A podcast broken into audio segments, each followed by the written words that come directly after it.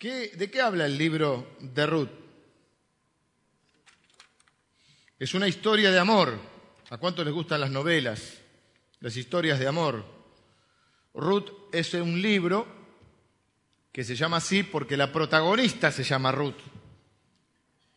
Ruth es una chica que su vida empezó mal, pero es una de las historias cortas de la Biblia, porque son cuatro capítulos nada más, a mi entender, mejor contadas de la Biblia. Es una bella historia, la de Ruth. A mí me gusta además porque tiene un final feliz. Y me gustan las historias con final feliz. Pero tiene un mal inicio. Tiene un mal inicio. Tiene un inicio muy triste. La historia comienza en un funeral, en un entierro. Empieza con muerte, con tres mujeres solas llorando, entre ellas Ruth, diez años casada, sin hijos. En esa etapa no había asignación familiar, no había pensión, no había jubilación, desamparada, no solo triste por, lo que, por, la, por la pérdida, sino además por el miedo por lo que viene. Una historia que empieza muy mal, que nos muestra lo que nosotros llamamos la mano providencial de Dios. Por eso la serie se llamaba La mano de Dios. Dios obra siempre en nuestra vida a través de dos manos. Una mano es la mano del milagro, la que es indiscutible, la visible. Es el mar rojo que se abre, es la zarza ardiendo, es la Virgen dando a luz un hijo, es ese hijo Jesús caminando sobre las aguas, alimentando a las multitudes. Hay un milagro, es el paralítico que se, que se levanta, es el muerto que resucita. Hay otra mano de Dios que es más invisible es la mano que llamamos de la providencia. Es una mano que en el momento no vemos. Es Dios trabajando en nuestra vida de una manera casi imperceptible, que solo lo podemos ver en retrospectiva, es decir, cuando el tiempo pasa y podemos reconocer que ha estado Dios. Es eso que el apóstol Pablo dice, nosotros sabemos que a los que aman a Dios todas las cosas funcionan para bien. Es Dios trocando lo malo en bueno.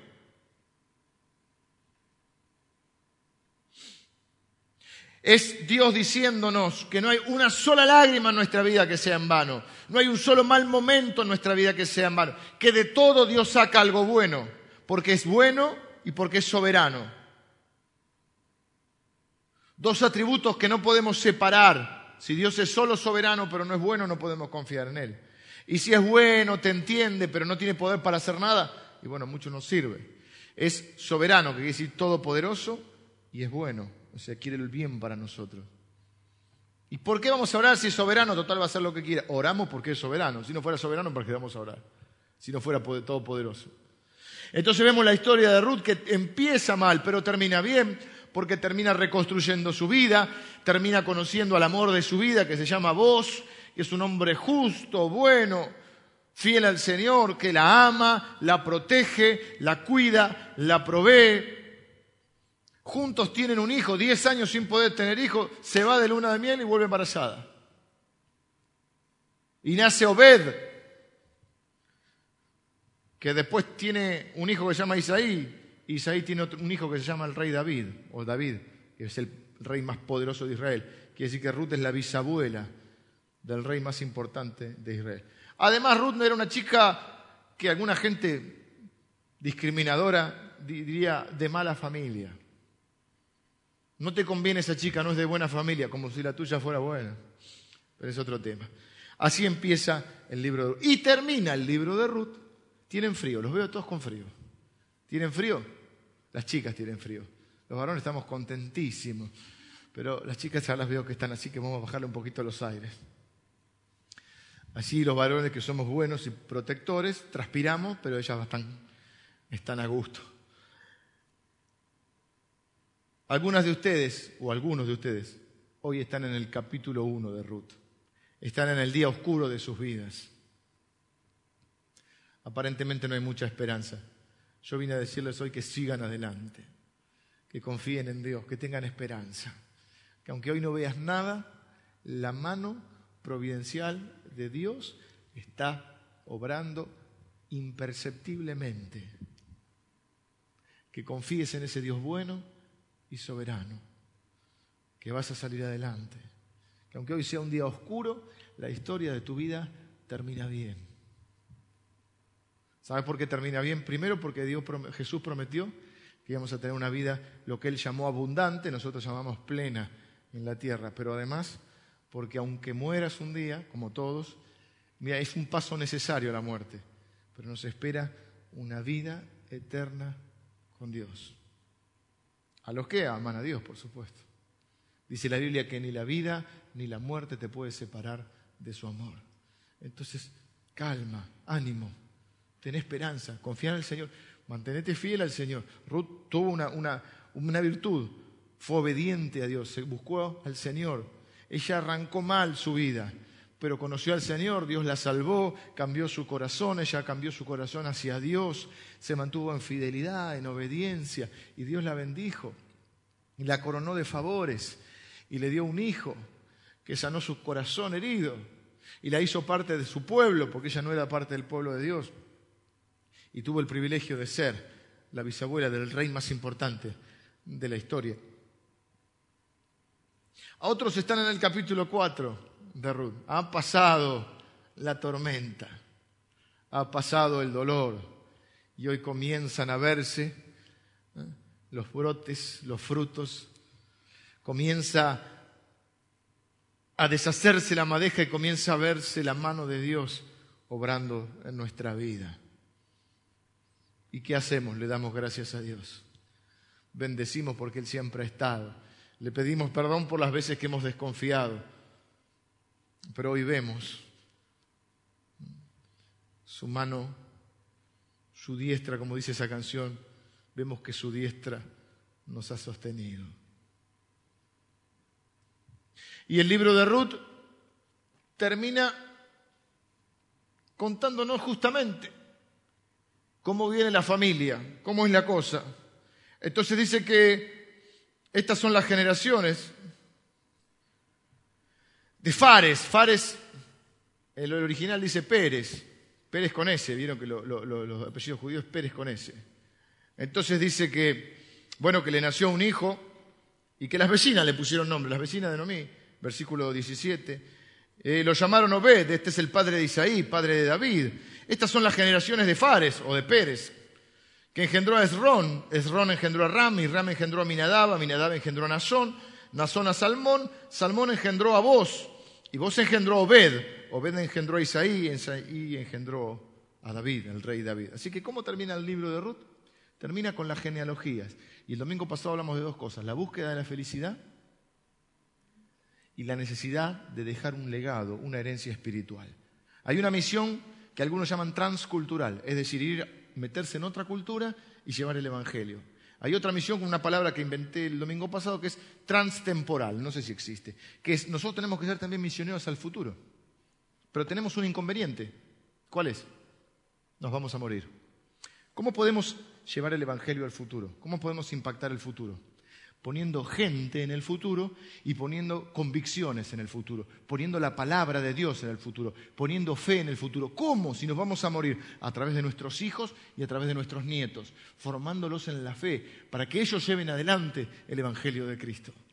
Y a mí me alegró el corazón el domingo pasado, primero cuando vi este lugar lleno de gente dispuesta a servir al Señor sin límites y sin condiciones al 100%, y muchos eran jóvenes.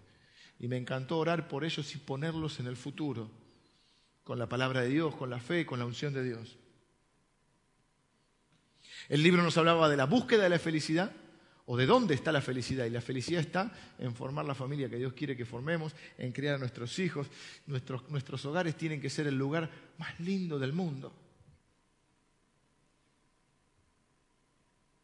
De hecho, en lo personal, creo que mi casa es el lugar más lindo del mundo porque es el lugar donde quiero estar. Me encanta llegar a mi casa y que esté eh, a veces llego primero, no importa, pero cuando lleguemos estamos, los cuatro, mi esposa y mis dos hijos.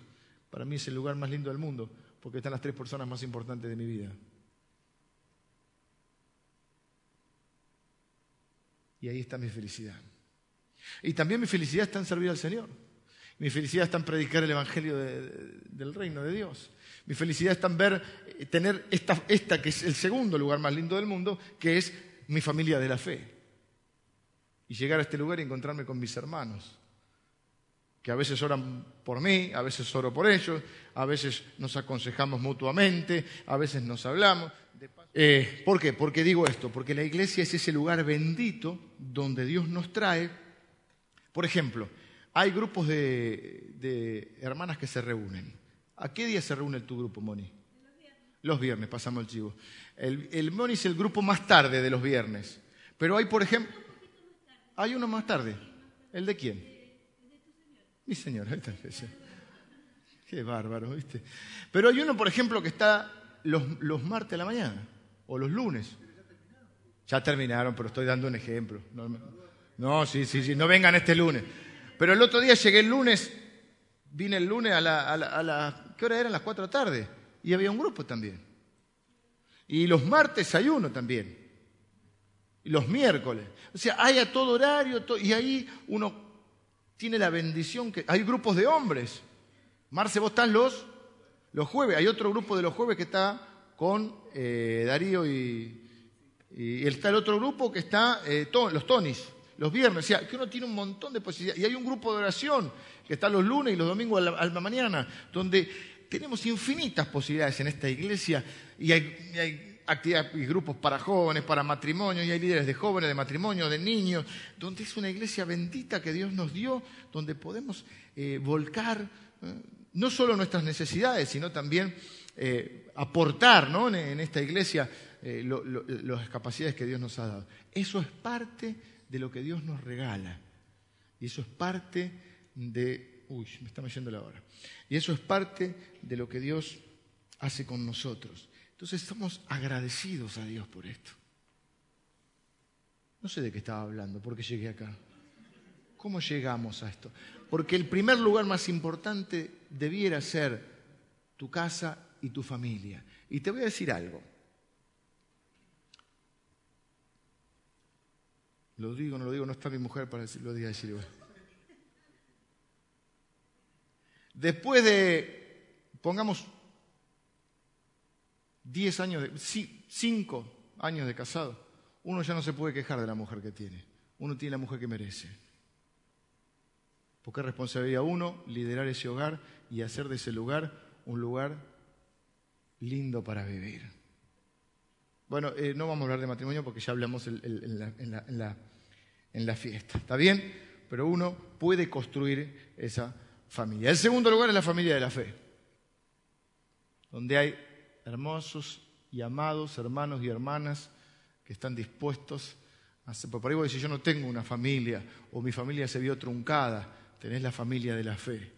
Y yo te aseguro que este, esta, si, si, estás de visita y sos de otra iglesia, bendecimos a tu pastor y a tus hermanos. Pero si no tenés una congregación, yo te aseguro que esta iglesia es una familia hermosa de la fe. Hermosa familia de la fe. Donde cuando pasa algo, eh, eh avisás y todo el mundo corre para, tratar de dar una mano. Así que Ruth, le dio lo que no tenía. Ruth venía de otro pueblo, Dios le dio una familia de la fe y le dio una familia de sangre. Se le dio un esposo, le dio un hijo. ¿Mm? Se reencontró, nunca se encontró, pero bueno, estrechó los lazos con su suegra. Y así llegamos a que esta generación llega a David, pero continúa. Por eso lo empalmamos ahora con Mateo capítulo 1. Porque Mateo capítulo 1 va a empezar, toma en esta providencia de Dios, porque no, no, no, no, no es que soy tan proyectador y tan inteligente que hago la de Ruth y la embalo con la serie de Navidad, esta serie que empezamos se va a llamar Navidad de Jesús, sino que, para mi sorpresa, como, en el lenguaje de Ruth que dice dio la casualidad, y dijimos no es la casualidad, es la providencia de Dios, que el libro termina con la genealogía y Mateo comienza con la genealogía. Y entonces dice, libro de la genealogía de Jesucristo, hijo de David, ¿ven? hijo de Abraham. No hijo directo, por supuesto, sino descendiente de David. Y dice, Abraham engendró a Isaac, Isaac a Jacob y Jacob a Judá y a sus hermanos. Y Judá engendró de Tamar, empieza una mujer. Hay cinco mujeres en esta genealogía. Nunca la Biblia menciona a las mujeres en las genealogías. Por ejemplo, Génesis menciona el capítulo, capítulo 5 creo que es. A ver.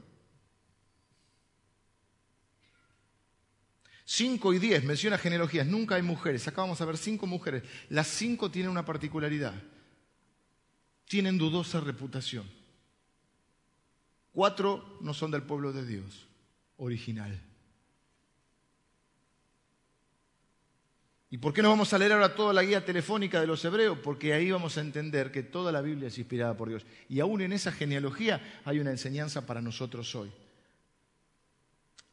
¿Qué nos quiere decir Dios con esta genealogía? ¿Y por qué Dios, en esa casualidad, el escritor de Mateo o del Evangelio, que es Mateo, pone a estas cinco mujeres? La primera dice, y se, encarga, porque dice, la generación siempre es hombres, pero acá agrega, Judá engendró de Tamar, primer mujer, a Fares o a Pérez, como se llama en el original, Pérez con S. Y a Sara, Fares a Rom y a Rom Aram. Arán engendró a Minadab, a Minadab a Nazón y Nazón a Salmón. Salmón engendró de Raab a vos. Vos, el héroe del libro de Ruth. Vos engendró de Ruth a Obed y Obed a Isaí. Isaí engendró al rey David y el rey David engendró a Salomón. ¿De quién? De la, de la que fue mujer de Urías. ¿Cómo se llama la mujer de Urías? Betsabé.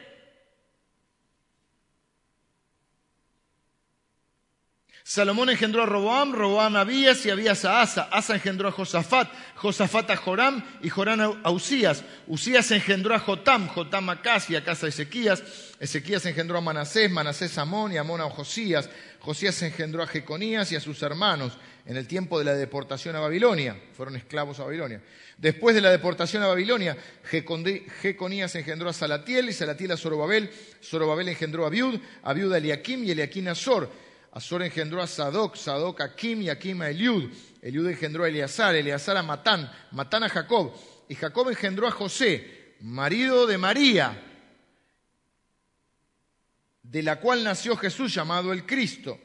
De manera que todas las generaciones, mire qué perfecto, desde Abraham hasta David son 14, desde David hasta la deportación a Babilonia son 14, y de la deportación a Babilonia hasta Cristo 14. Cinco mujeres de dudosa reputación, cuatro con justificativo, una no, porque la, quinta es María. María tenía dudosa reputación no porque hubiese hecho algo malo. María era una chica de unos 16 años, elegida por Dios, que no hizo nada malo. Pero ¿por qué iba a tener dudosa reputación? Porque quedó embarazada y tenía que decir, estoy embarazada del Espíritu Santo. En un pueblo chico, infierno grande. El amor de su vida estaba por dejarla. ¿Quién te va a creer? Es el único caso en la historia del mundo engendrada por el, embarazada por el Espíritu Santo. Estaba a punto de perder el amor de su vida, a punto de perder el honor, el respeto de la gente, que le encanta suponer y hablar de los demás. Como dicen los americanos, búscate una vida en vez de hablar de los demás. Pero ¿qué pasa? Esta chica podría haber abortado. Pero enfrentó la vergüenza, la murmuración, a un riesgo de perder el amor de su vida, porque le creyó a Dios. Y de ella nace Jesús. Ahora, ¿qué nos quiere enseñar? Porque ¿por qué no leímos toda la lista telefónica de los hebreos, la guía? ¿Qué nos quiere decir Dios a través? ¿Por qué mete estas cinco mujeres? La Biblia dice, toda la escritura es inspirada por Dios. De todo puedes sacar enseñanza. Nunca digas, ah, no, esto no.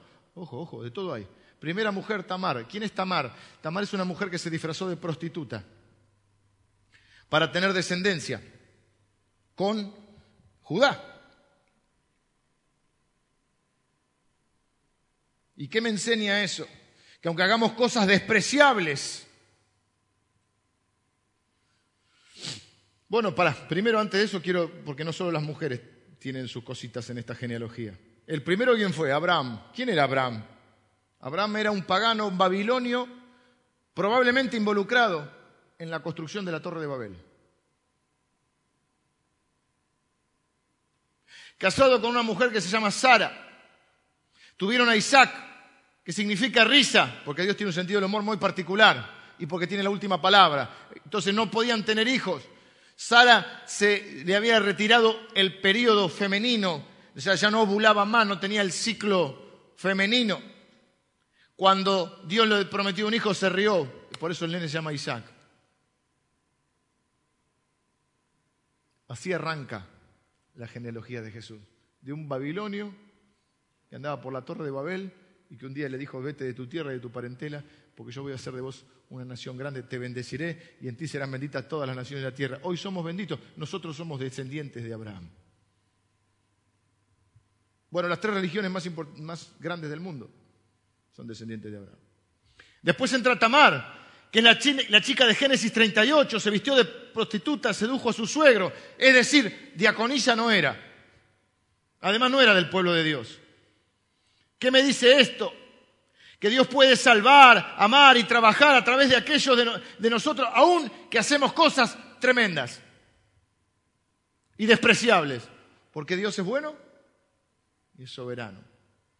Salmón engendró a vos y a Clara de Raab Raab no se disfrazó de prostituta. Raab era prostituta.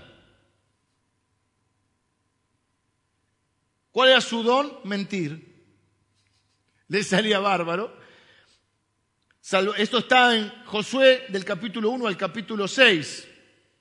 Pero Dios la salvó, cambió su corazón, la convirtió en una mujer totalmente nueva y ella aparece en el libro de Hebreos como una de, de las heroínas de la fe. ¿Y qué me enseña? Que Dios puede salvar a cualquiera, Dios puede cambiar a cualquiera, Dios puede perdonar y redimir y salvar a quien sea y transformar a quien sea. Y vos engendró Obed de Ruth, una moabita, es decir, una extranjera, adoradora de un dios que se llamaba Quemos. Los discriminadores dirían, no es de buena familia no es como nosotros. Viuda, diez años casada, no era virgen. Sin un peso en el bolsillo, sin nadie que, sin importarle a nadie, pero a Dios le importó. Y ella es nada más y nada menos que la bisabuela del rey David, porque Dios cambió su corazón hacia él porque ella se mantuvo en obediencia, en fidelidad, en santidad, donde está la bendición de Dios. Porque no le era importante para nada, porque tuvo un mal inicio, como quizá muchos de ustedes, un origen conflictivo.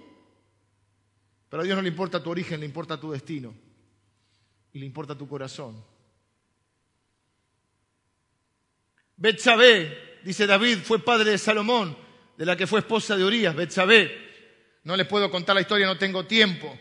Betsabé parece que era muy hermosa, se estaba bañando. David la vio y dijo, qué linda que es.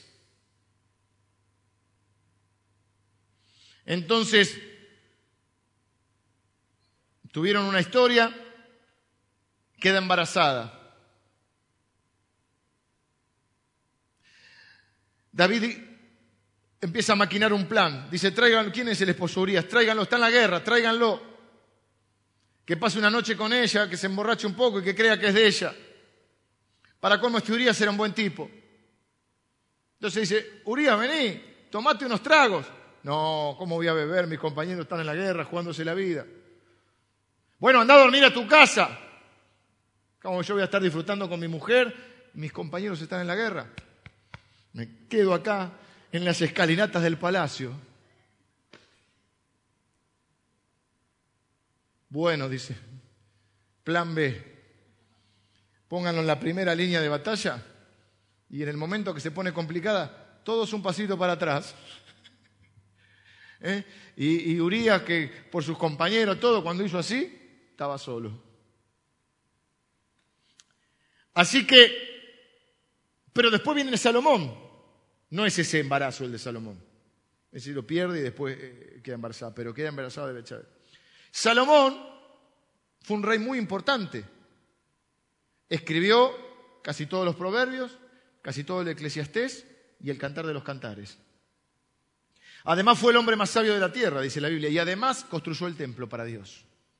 Que Dios no le permitió construir a David porque había porque David era un poquito asesino, un poquito adúltero. Igual fue el rey más importante de Israel. Y después llega María, que ya les dije, no hizo nada, pero su reputación había sido manchada. ¿Ustedes creen que no habría chismosos que dijeran, sí, sí, el Espíritu Santo, ah, ¿Creen que eran todos buenos en, en Belén? Ahora, fíjense cómo Belén, Belén quiere decir casa del pan, es donde vivió Ruth, donde Ruth se enamoró de vos, donde quedó embarazada de, de, Obed. Ruth quiere decir, eh, Belén quiere decir casa del pan, y el Señor es nuestro pan de vida. Y en Belén nace Jesús. ¿Ve cómo, se, cómo Dios tiene todo pensado? Ahora, quiero enseñarle cuatro pensamientos porque ya es muy tarde. Pero Dios entró a la historia humana a través de esta familia. Y yo me pregunto, ¿por qué puso esta genealogía Jesús? ¿Qué es lo que nos está enseñando? Bueno, para esto hay que preguntarse dos cosas. ¿Quién escribe y a quién le escribe? ¿Cuál es el target? ¿Cuál es el a quién está dirigida el libro de Mateo? Cada evangelio está dirigido a alguien. ¿A quién está dirigido? El libro de Mateo está dirigido a los judíos. Cada evangelio tiene un énfasis. Por ejemplo, en Lucas, el Señor Jesús es el amigo de los pecadores. En Juan es el verbo encarnado. En Mateo es el Mesías esperado por los judíos. ¿Se entiende? Porque cada uno está destinado a un público diferente. Por eso hay un énfasis diferente. Es el mismo Jesús, pero con un énfasis diferente. Lucas está queriendo darlo a conocer a los gentiles, digamos, los que no son del pueblo de Dios. Juan lo está mostrando como el verbo que se hizo carne, es decir, eh, demostrando la deidad de Jesucristo. Y, Mateo lo que está demostrando es, o diciéndonos, es el Mesías que están esperando ustedes, muchachos, los judíos. Así que está destinado a una gente religiosa. La religión es una palabra que se toma mal, pero en realidad es una buena palabra. Religión quiere decir religar volver a unir. Por eso la Biblia dice la verdadera religión es cuidar de las viudas y de los necesitados. Yo no me voy a referir a esa religión. Me voy a referir, mejor dicho, voy a ser más exacto con el término, a la religiosidad. Esta gente era religiosa. ¿Cuál es el pecado de los religiosos? El orgullo espiritual. El religioso es orgulloso espiritual. Cree que es mejor que los demás. Entonces, fíjate que el problema que tienen es eso. Ahora nos vamos a ver las consecuencias de eso.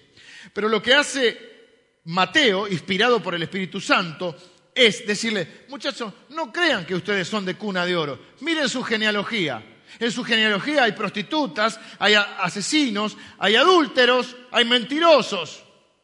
Buena noticia para nosotros, hay oportunidad para nosotros también. Podemos ser de la familia de Jesús.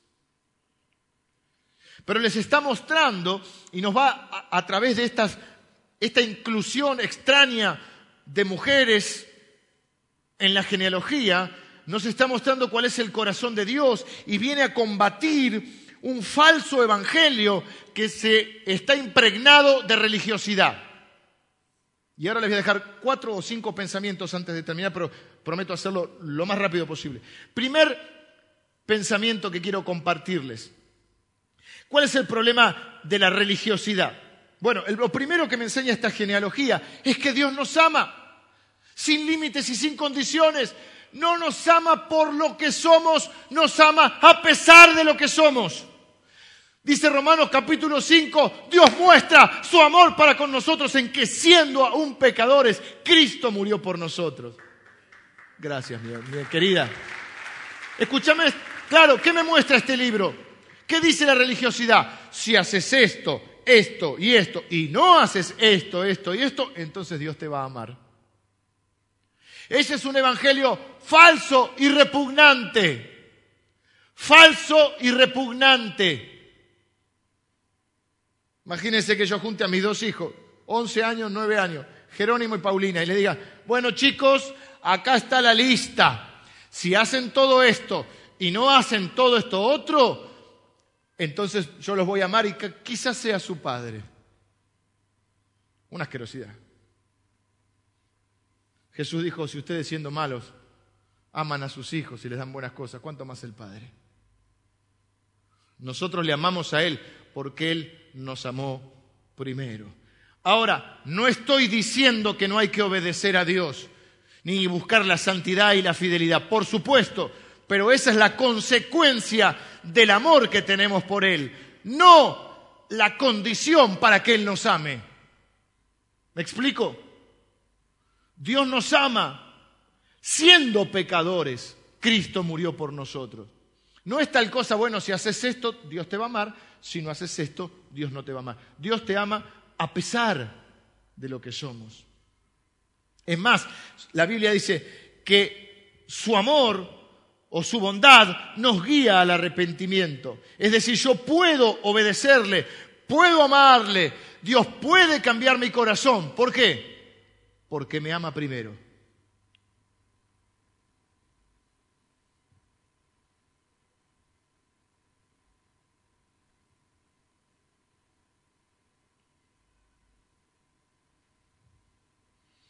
Es al revés el, orden, pero acá sí el orden de los factores altera el producto. Es, es, Dios diciendo, soy tu padre, te amo, por lo tanto amame y obedeceme.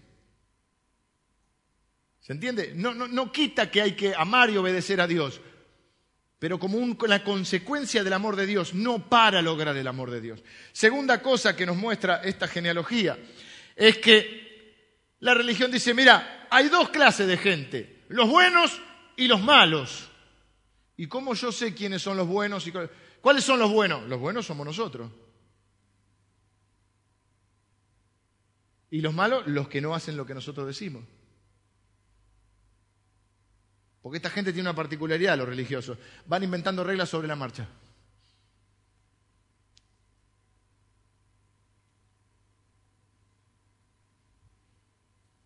Para darte una pista, la Biblia dice que la gente religiosa fue la que mató a Jesús para que te des cuenta de qué equipo están.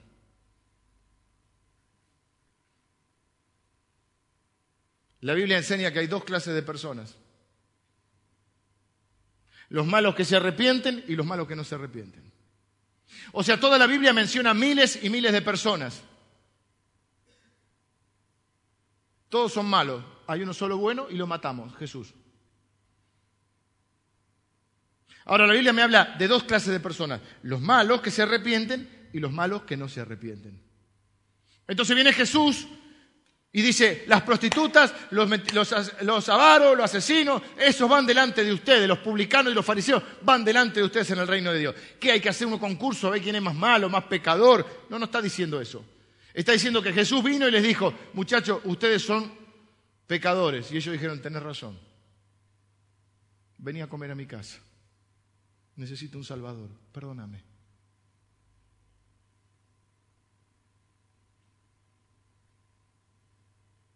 En cambio va a los religiosos y les dice, muchachos, ustedes también, tienen otros pecados, pero también. Y ellos dicen, no, nosotros somos buenos. Vos sos malo, te juntás con los malos, vos tenés demonio. ¿Tienes demonio? Demonio tienes, le dijeron. Entonces están las dos clases de personas. Los malos que se arrepienten y los malos que no se arrepienten. Lo tercero,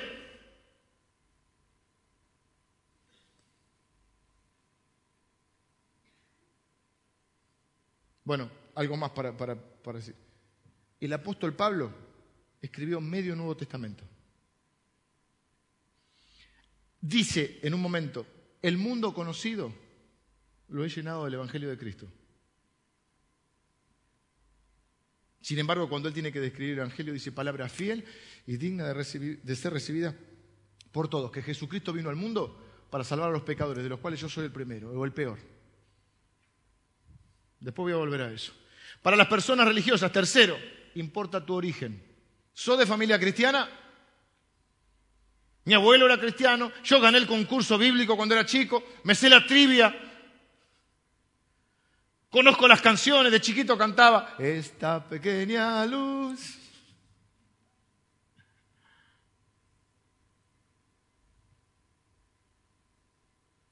Si vos amás a Jesús no es un problema más, es una bendición tener familia cristiana. Pero si vos no amás a Jesús, tener familia cristiana es solo un atajo hacia el infierno. Vos no vas a poder decir, no, no, lo que pasa es que mi papá era cristiano. A nadie le importa eso. A Dios lo que le importa es un nuevo corazón. Es decir, a la gente religiosa le importa tu nacimiento, pero a Jesús le importa el nuevo nacimiento. Viene un hombre que hoy me salía Timoteo, pero no, como era Nicodemo, un hombre religioso, quizá buen tipo, pero sabía mucho de la Biblia, y va de noche porque le importaban las apariencias y le dice, eh, Jesús, eh, se acerca, no dice nada.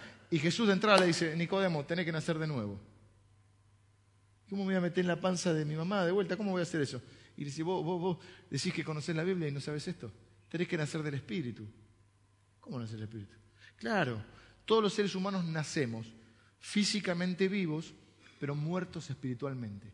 La Biblia dice que a partir del, pecado original, todos nacemos con el espíritu muerto. Nacer de nuevo significa nacer del Espíritu, es decir, el Espíritu nazca en nosotros. O sea, nacimos físicamente vivos con el Espíritu muerto. Tenemos que nacer del Espíritu. Entonces, a la gente le importa ¿eh? de dónde venís, qué familia tenés, pero a Dios le importa tu nuevo nacimiento. Le importa una cosa, si amás a Jesús,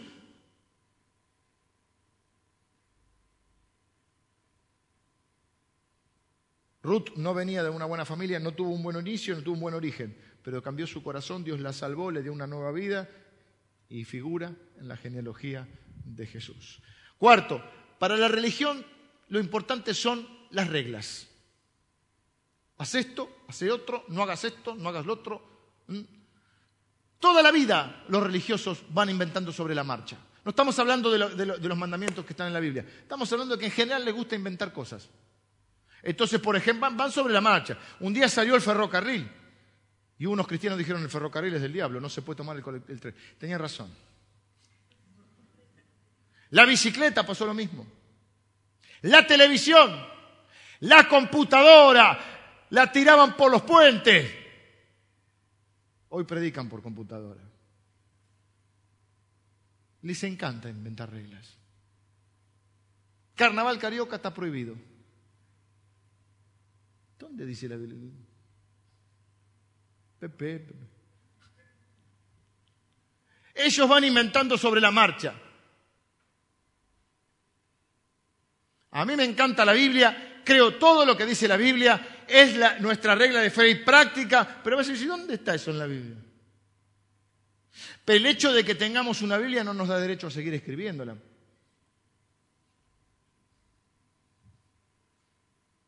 Entonces ellos van a inventar las reglas y van a decir, esto es, si haces lo que nosotros decimos, porque nosotros somos los buenos, somos pocos pero buenos.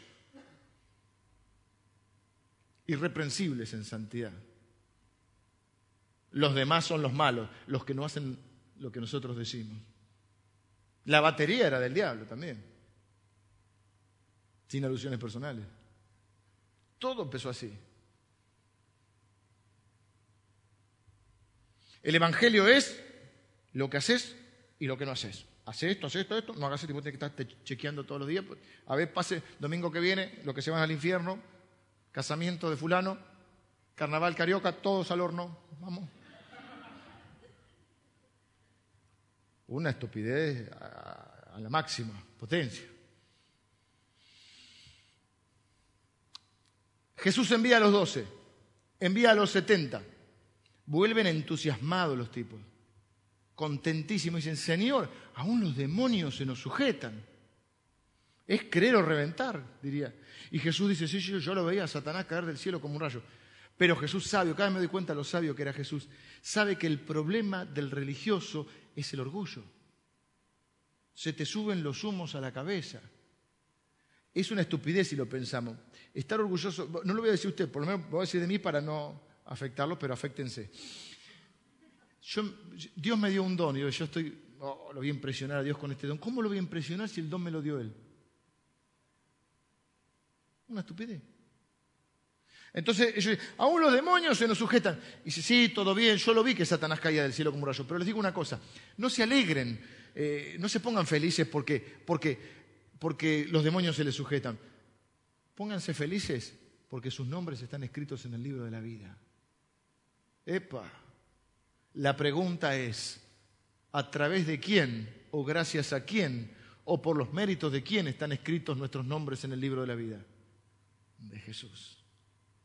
En otras palabras, está diciendo el Evangelio, muchachos, no es lo que ustedes puedan hacer por mí. El Evangelio es lo que yo hice por ustedes. Pero el problema de los orgullosos es que creen que son la última Coca-Cola en el desierto, porque tienen un don que le dio Dios. Es decir, si hay algo bueno en nosotros, si hay algo digno de honor o de, reconocimiento, automáticamente nosotros lo tenemos que referir a Dios. Viste algo bueno en mí, no es mío, es de Dios. Lo que bueno que hay en mí es de Dios. Eso es lo que hay que hacer. Eso es lo que en otra frase usted habrá escuchado que mucha gente dice, démosle la gloria a Dios. ¿Qué es eso? No quedarse con la gloria de Dios. Es decir, cuando hay algo que alguien ve bueno en nosotros o hacemos algo bueno, nosotros lo referimos, mira, esto es por Jesucristo que está en mí. Esto me lo dio Jesús. Si hay algo bueno, algo digno de reconocimiento, es de Jesús en nosotros. No es yo, yo, yo. No, no, es Él, Él, Él. Cristo en nosotros. Y créanme que el gran problema del ser humano y de muchos de nosotros los religiosos es el ego, es el orgullo.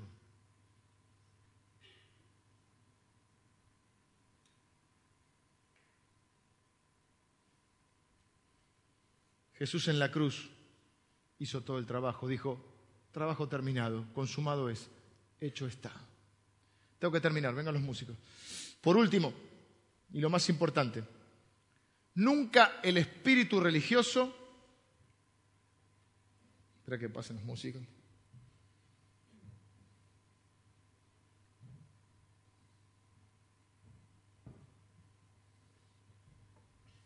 Nunca el espíritu religioso te va a llevar a la humildad y a la felicidad. Paso a explicarlo. El espíritu religioso te va a conducir al orgullo y te va a conducir o al orgullo o a la depresión. Es decir, en ningún, en ningún caso te va a acercar a Dios, porque el orgullo te aleja de Dios y lo otro, la frustración te aleja de Dios. Paso a explicar.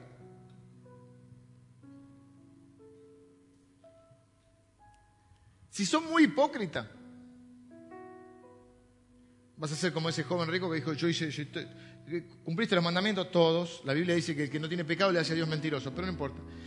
Es el orgullo de decir nosotros somos los buenos, nosotros somos los que tenemos los dones, nosotros somos los que nos portamos bien, nosotros somos los que tenemos visión, los demás son pobre gente, no tiene visión, no son fieles al Señor, hacen lo que pueden, pero pobrecitos. Yo, yo, yo hipócritas. El orgullo, quiero decirte que fue la causa de la rebelión de Satanás. Satanás cae del cielo por orgulloso. ¿Y cómo te vas a enorgullecer si hay algo bueno en vos? Es un mérito del Señor. Es Cristo en nosotros. Entonces te va a llevar a la hipocresía. Si sos un poco más sincero, y honesto con vos mismo, vas a estar en la otra punta, vas a ver un montón de reglas que la gente te, pone y decís, no puedo.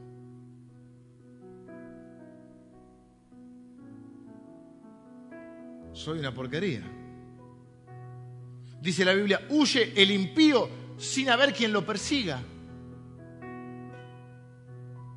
Huís de Dios porque muchos religiosos te van a decir por tu culpa, por tu grandísima culpa. Entonces dice la Biblia, claro, huye el impío sin haber quien lo persigue. Estamos filmando unos videos que los vamos a refilmar porque los vamos a hacer con mejor calidad, donde uno se llama mala prensa, donde explicamos que Dios tiene muy mala prensa. Los religiosos le han hecho muy mala prensa a Dios. Eh, Dios te va a castigar, Dios te va a perseguir. Dios, Dios es un viejo malo que está esperando que te equivoques para dártela por la cabeza. Entonces la, religión o la religiosidad te lleva al orgullo espiritual, si hay mucha hipocresía, o si sos sincero con vos mismo, te lleva a la frustración, a decir, no, yo soy, soy un, hipócrita, soy un falso, yo no, no, no, estoy a la altura de estos irreprensibles en santidad, así que mejor me voy. Y te aleja de Dios. Cuando la Biblia enseña que Jesús dijo, yo vine a salvar a los pecadores, no a los justos. Y les dijo a estos que les gusta inventar reglas, les dijo, ay de ustedes que ponen carga sobre la gente que ni ustedes pueden llevar. Es decir, yo soy el camino, pero ustedes son los baches.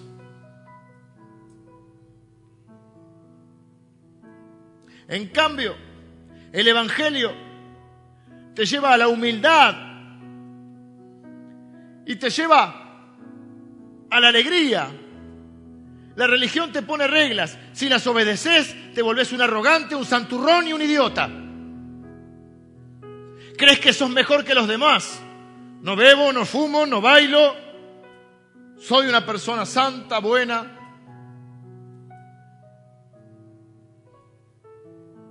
O a la depresión. No, yo no, no puedo.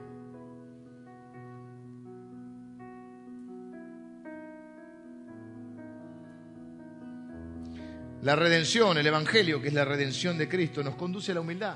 ¿Por qué? Porque no, no es por nosotros. Es Dios muestra su amor para con nosotros en que siendo nosotros pecadores, Cristo murió por nosotros. ¿Qué estoy diciendo? Que no hay que obedecer a Dios. Por supuesto que hay que obedecer a Dios. Que hay que buscar la santidad. Claro que hay que buscar la santidad. Que hay que tratar de buscar la fidelidad, la obediencia. Ahí está nuestra bendición. Pero no para que Dios nos ame. Dios nos ama aún siendo pecadores. Y el Evangelio no es lo que yo haga por Jesús, es lo que Jesús hizo por mí.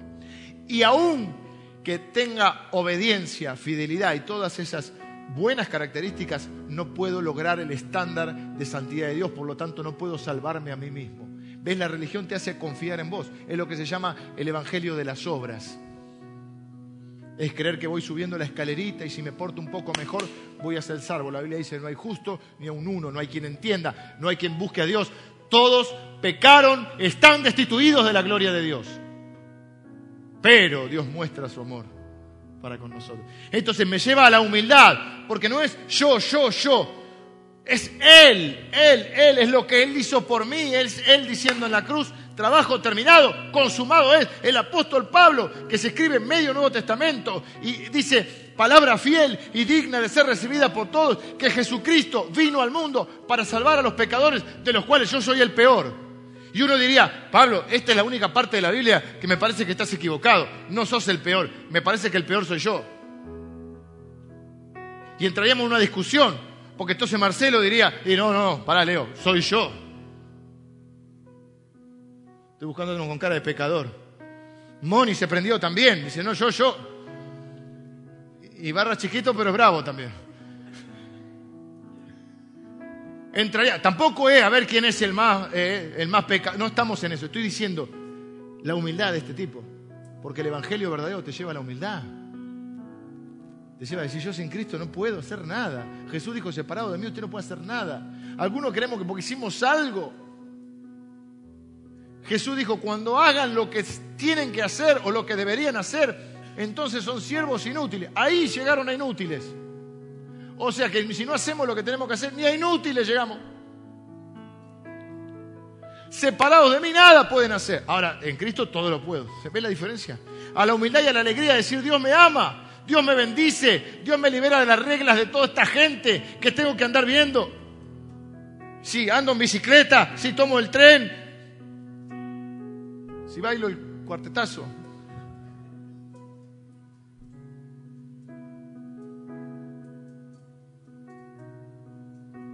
Por eso estás puesta esta genealogía acá. Por eso vamos a terminar celebrando al Señor. Yo quiero que te alejes de la religiosidad, que te lleva a la desesperación o al orgullo, para que tengas un gozo humilde, una alegría humilde en Jesucristo. Soy feliz por lo que Cristo ha hecho en mí. Si hay algo bueno que se me pegue de Él, es por Él de Él y para Él. No soy más que nadie ni mejor que nadie. No puedo juzgar a nadie, ni hablar mal de nadie, ni menospreciar a nadie.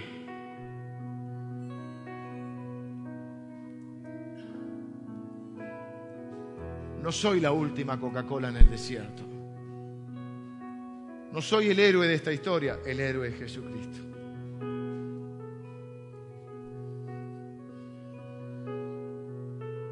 ¿Y por qué vamos a terminar celebrando? Porque la historia de Ruth empezó en un funeral.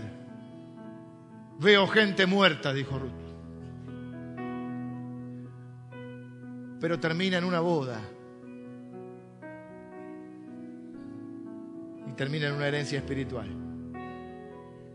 ¿Y cómo empezamos nosotros? Muertos en nuestros delitos y pecados. Dice la Biblia que estábamos muertos en nuestros delitos y pecados.